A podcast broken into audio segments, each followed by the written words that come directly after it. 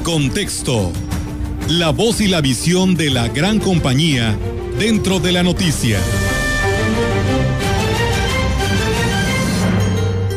La tercera ola. En 1979, hace más de 40 años, Alvin Toffler escribía, con aire futurista, la historia de la humanidad para describir lo que significaría la superación de ideologías, modelos de gobierno, economía, comunicaciones y sociedad. Su lectura permitía entender que la globalización estaba más cerca de la evolución humana que de una conspiración de poderosos.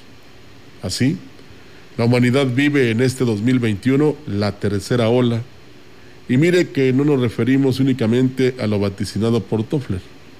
En palabras comunes y corrientes, la humanidad estamos por entrar a la tercera ola, pero la ola de contagios.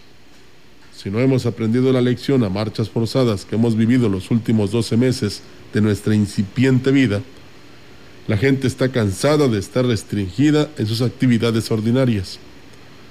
Siente el peso, valga la redundancia, que la pesada de la pesada economía que tiene que sufragar en su propio entorno. Entendemos la necesidad de esparcimiento que el propio clima ambiental propicia a salir, pero aún no ha bajado la tercera ola. Reza un espectacular de Miramar, ya huele a vacaciones, pero si no hueles, quédate en casa. Así que bajemos esa tercera ola no en el sur de un ataúd, sino en el aprendizaje de los últimos 12 meses, siendo más ordenados, más disciplinados, más contemplativos. Tantas actividades que se pueden desarrollar en su propio entorno que no vale la pena echar por la borda lo ganado. Démonos el tiempo para salir triunfantes de la tercera ola.